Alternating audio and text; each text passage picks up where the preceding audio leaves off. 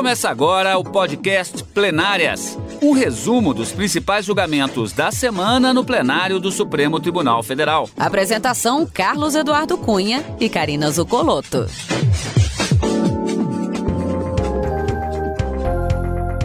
Hoje, com os principais momentos das sessões dos dias 22 e 23 de setembro de 2021. Karina, um momento que não tem é, uma relação direta com os julgamentos da semana, é um pouco mais solene, é o registro que aconteceu nesta semana, o balanço feito pelo ministro Luiz Fux por um ano de gestão como presidente do Supremo Tribunal Federal e do Conselho Nacional de Justiça. Talvez o telespectador tenha uma sensação de déjà vu, porque na semana passada abordamos isso, porque na quinta-feira a ministra Carmen Lúcia prestou uma homenagem ao ministro Luiz Fux, porque essa data da posse dele, da ministra Rosa Weber, como vice-presidente, caiu na sexta. Então ela se antecipou, mas o balanço foi feito exatamente nesta semana, depois da data especificamente, que, como eu disse, foi na sexta-feira. Nós vamos ainda ter nesta sessão, nesta edição, o trecho da sessão da quarta-feira em que houve é, a parabenização e o balanço, principalmente pelo presidente da corte. Agora, no que se refere aos julgamentos da semana, o destaque, podemos dizer, foi o encerramento, o julgamento e o encerramento de questão de, ligada a direito eleitoral em matéria política. É, exatamente, Cadu. Uma ação declaratória de constitucionalidade foi apregoada e foi julgada ah, na quarta-feira, julgando procedente essa ação para declarar que o artigo 15A da Lei dos Partidos Políticos, com a redação que foi dada em 2009 pela chamada mini-reforma eleitoral e que afasta a solidariedade dos diretórios municipais, estaduais e nacionais para o pagamento de dívidas que forem contraídas por cada um desses diretórios de forma individual, foi confirmada essa constitucionalidade pelos ministros por maioria. Três correntes foram abertas no plenário do Supremo Tribunal Federal, mas a maioria que se formou acompanhou o relator ministro Dias Toffoli. Único julgamento concluído na semana, apesar de que, na quinta-feira, dois julgamentos foram iniciados, mas suspensos tão logo após as sustentações orais realizadas.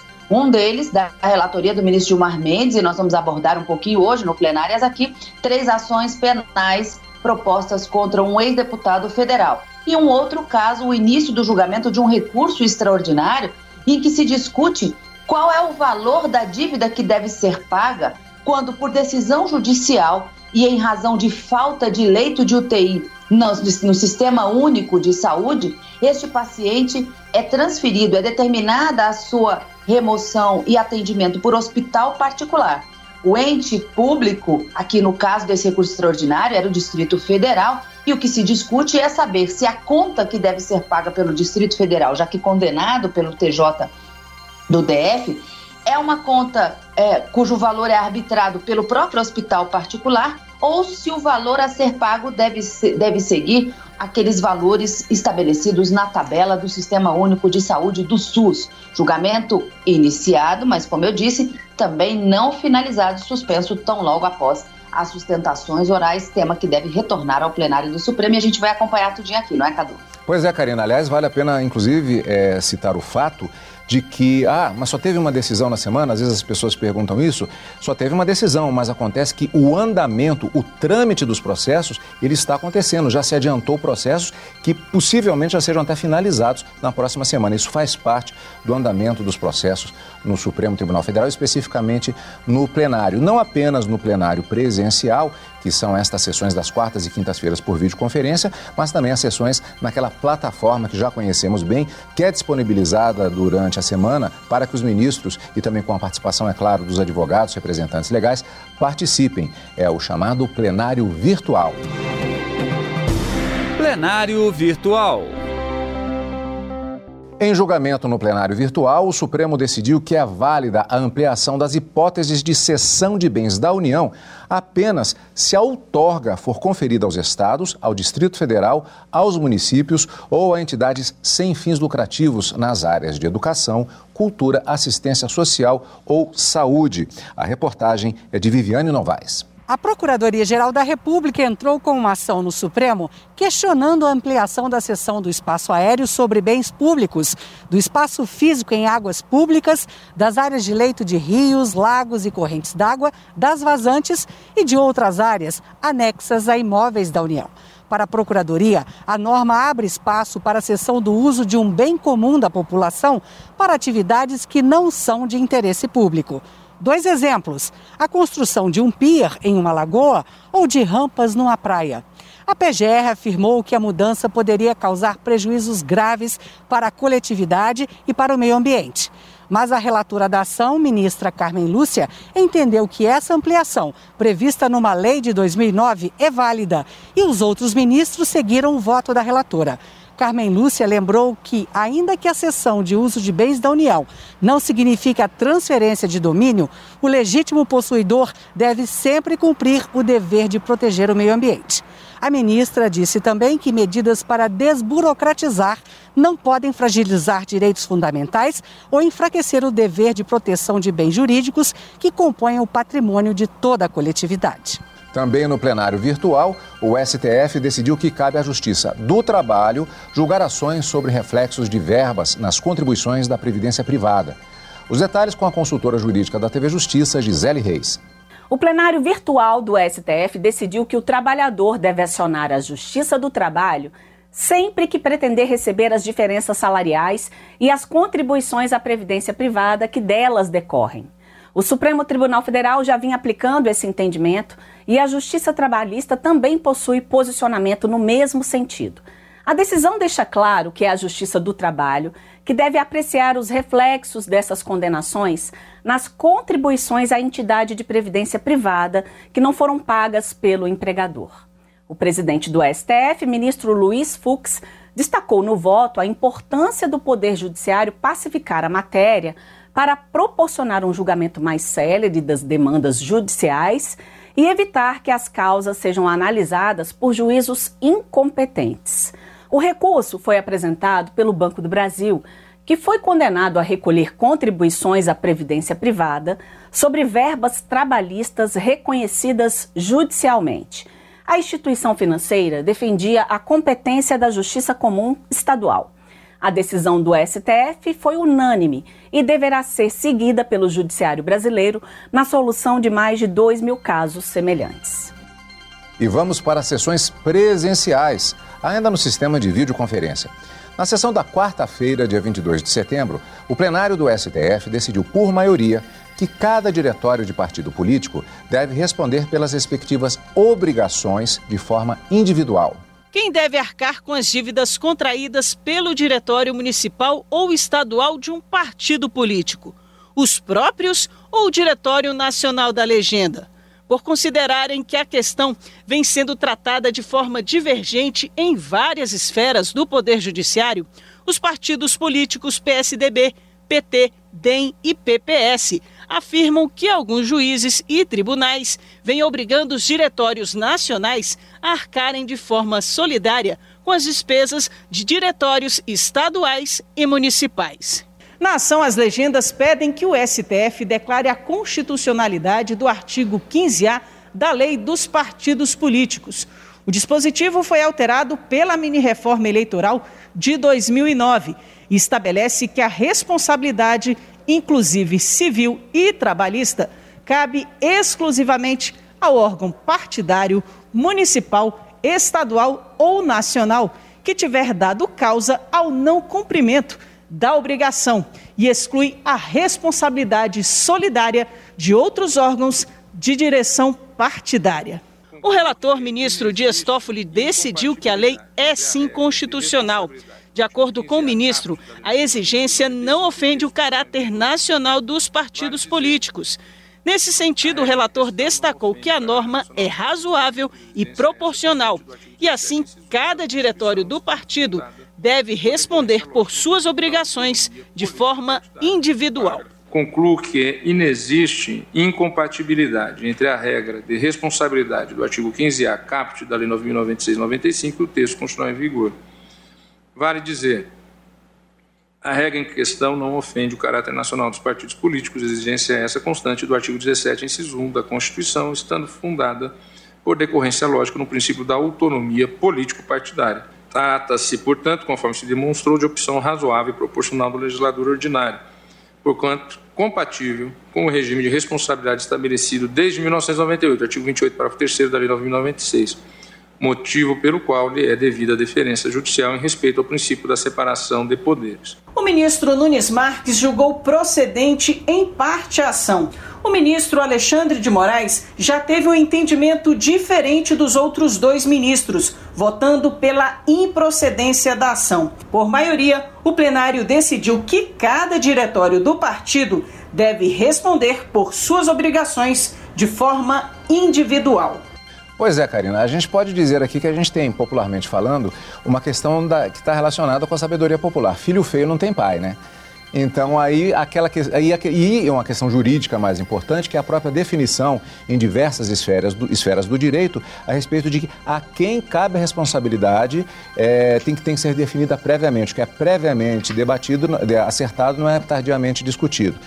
E uma questão que torna isso, esse debate ainda mais importante, envolvida a questão dos partidos políticos, da própria questão política em si, e também a questão de dinheiro público, que é envolvido também nas dívidas que são feitas por diretórios nacionais, estaduais, municipais dos partidos políticos. Olha só, Cadu, os partidos autores dessa ação declaratória de constitucionalidade argumentavam que, que a justiça no Brasil estaria é, interpretando essa exclusão da solidariedade no pagamento das dívidas contraídas pelos diretórios municipais, estaduais ou nacionais como se fosse inconstitucional, declarando inclusive a invalidade desta norma para entender que haveria sim uma solidariedade para o pagamento dessas dívidas. A solidariedade significa que todos eles seriam responsáveis pelo pagamento das dívidas, não obstante elas fossem contraídas apenas pelo, pelo diretório eh, municipal ou estadual ou nacional. E nesse sentido votou o ministro Alexandre de Moraes, que ao julgar improcedente essa ação declaratória de constitucionalidade, acabava entendendo, portanto, que o artigo 15 A da Lei dos Partidos Políticos, com a redação dada em 2009 pela mini-reforma eleitoral, deveria ser declarado, portanto, inconstitucional. Mas ele ficou vencido no ponto e prevaleceu o voto do ministro Dias Toffoli, confirmando a constitucionalidade do artigo 15A para excluir essa solidariedade no pagamento dessas dívidas e obrigações contraídas em cada um desses diretórios. Então, se a dívida foi contraída pelo diretório municipal, cabe a ele responder a essas dívidas e não que seja, que seja determinada, como era alegado na ação, o, o bloqueio de verbas ou sequestro de verbas dos partidos para efetuar esses pagamentos. Então, foi esse o entendimento que acabou prevalecendo. O artigo 15A da legislação, com essa redação que foi dada em 2009, diz que essa a responsabilidade tanto inclusive civil como trabalhista, ela cabe exclusivamente ao diretório municipal, estadual ou nacional a que tiver dado causa ao não cumprimento da obrigação ou que tiver causado prejuízo a outra pessoa ou violação de um direito e qualquer outro ato ilícito, excluindo, diz o dispositivo, a responsabilidade solidária de partidos ou de órgãos diretivos dessa, de, de, desses dessas, vamos dizer assim, uh, desses órgãos de direção partidária. Então, confirmada a constitucionalidade desse dispositivo por maioria, não obstante, como a gente viu na reportagem, três correntes tenham surgido no plenário do Supremo Tribunal Federal durante o julgamento dessa ADC número 31, Cadu. Isso aí, Karina. Portanto, destaque da semana no plenário do Supremo Tribunal Federal, sessão da quarta-feira. Lembrando sempre que estamos tendo as sessões presenciais de quarta e quinta-feira, ainda no sistema de videoconferência. Normalmente a presença do presidente do Supremo Tribunal Federal, o ministro Luiz Fux, é, fazendo a gestão daquela sessão plenária no presencialmente no plenário do Supremo e outros ministros, embora nas últimas semanas temos tido também a presença de vários deles no plenário, respeitado o distanciamento social, com todos os protocolos de combate à Covid-19, mas também ainda a maioria da presença no plenário, inclusive dos advogados, representantes legais, é, Procurador-Geral da República, Advogado-Geral da União, por via digital, por meio da internet. Sessão plenária da quinta-feira, dia 23 de setembro de 2021 o plenário do Supremo Tribunal Federal iniciou o julgamento das três ações penais em que o ex-deputado federal André Moura é acusado por peculato, desvio e apropriação de recursos públicos da cidade de Pirambu, em Sergipe.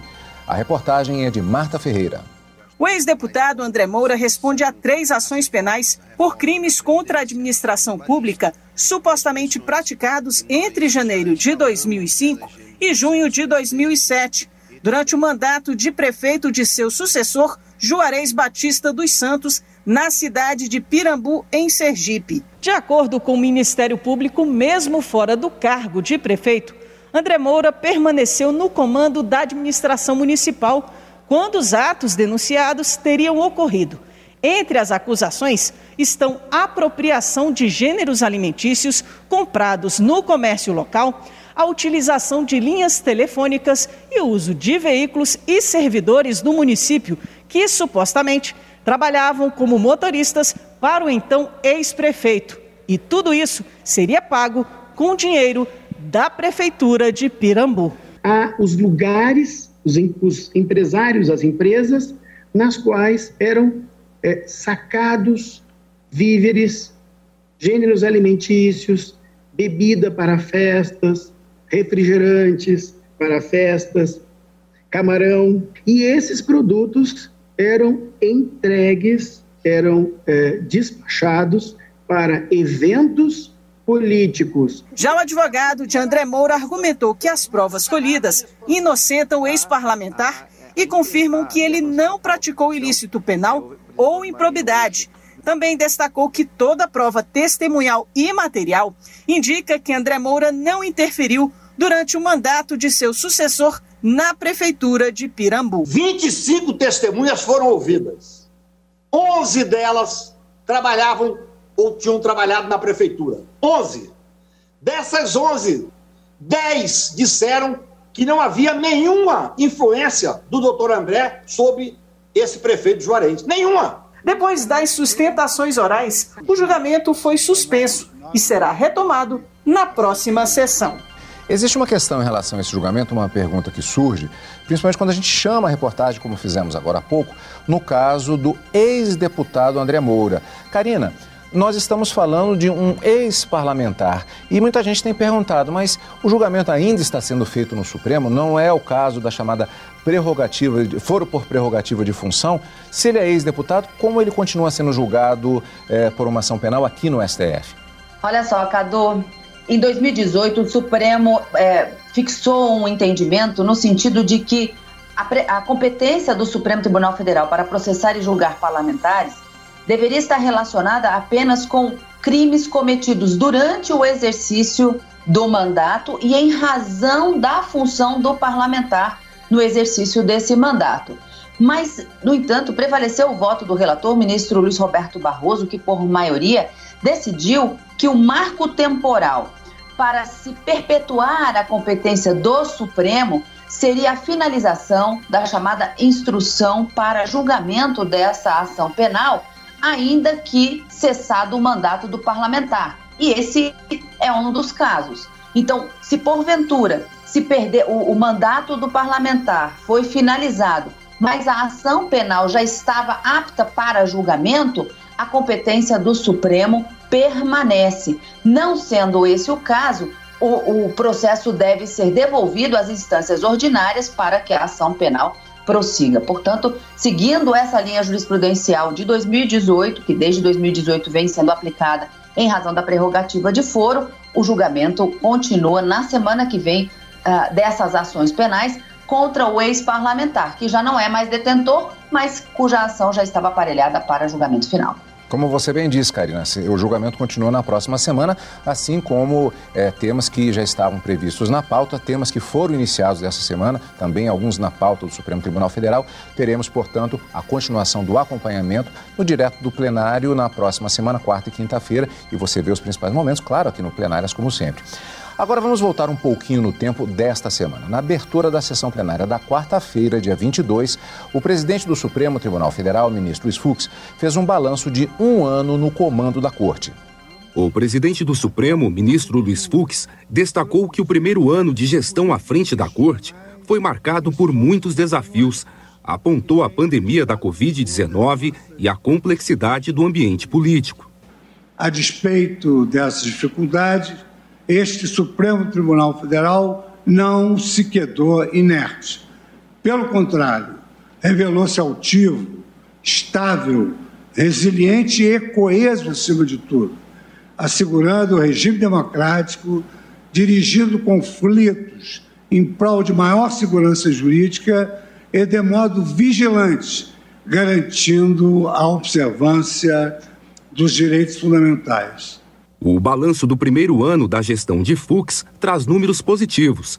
Os dados mostram que foram realizadas 129 sessões, mais de 5.500 processos julgados em sessões do plenário e virtuais, cinco audiências públicas, 54 processos incluídos com repercussão geral, criação da Secretaria de Gestão de Precedentes para aprimorar esse gerenciamento da repercussão geral e integração com os 92 tribunais do país acordo de cooperação com o Superior Tribunal de Justiça para análise de recursos extraordinários, digitalização e conversão dos processos físicos em eletrônicos, que já são quase 100% do acervo total.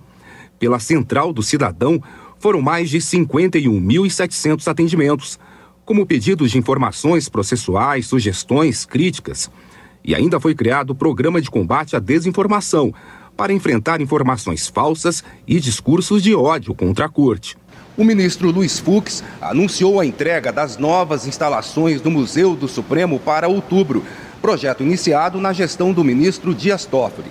O lançamento do programa Corte Aberta para divulgação de dados jurisdicionais, consolidando o STF como a primeira corte constitucional do mundo 100% digital. O plano de retorno seguro dos servidores e o novo modelo de gestão do STF. Aos meus nobres pares, eu reitero o agradecimento pela confiança depositada no meu exercício na presidência deste tribunal. Nosso relacionamento institucional frutífero tem sido a razão pela qual este Supremo Tribunal Federal se apresenta como exemplo vivo de que a democracia deriva do dissenso institucionalizado e não da discórdia visceral e do caos generalizado. Ele concluiu que a Corte segue unida para proteger a Constituição e a democracia. Diante de todo o sofrimento vivenciado pelo povo brasileiro durante esse período de pandemia, mesmo diante de inúmeros desafios políticos e institucionais enfrentados, Nunca houve e nunca haverá qualquer espaço para o desânimo por parte deste tribunal, porquanto seguimos conscientes e firmes no nosso propósito de salvaguardar o regime democrático e a rigidez do texto constitucional, qualquer que seja o preço político que tenhamos de pagar. Nesse próximo ano de gestão, continuaremos a nossa caminhada com independência, diligência e comprometimento no labor pela melhoria dos serviços prestados ao país, sem prejuízo de velarmos dia após dia pelas instituições que nos fazem republicanos e pela nossa democracia inegociável pelo povo brasileiro. Reportagem de Renato Rosa. E os ministros da Corte também parabenizaram o presidente Luiz Fux por um ano à frente dos trabalhos na Suprema Corte e no Conselho Nacional de Justiça. Conduzir a administração de mais de 92 tribunais, Brasil afora, no meio de pandemia, mantendo a justiça funcionando e com aumento de produtividade, não é tarefa fácil.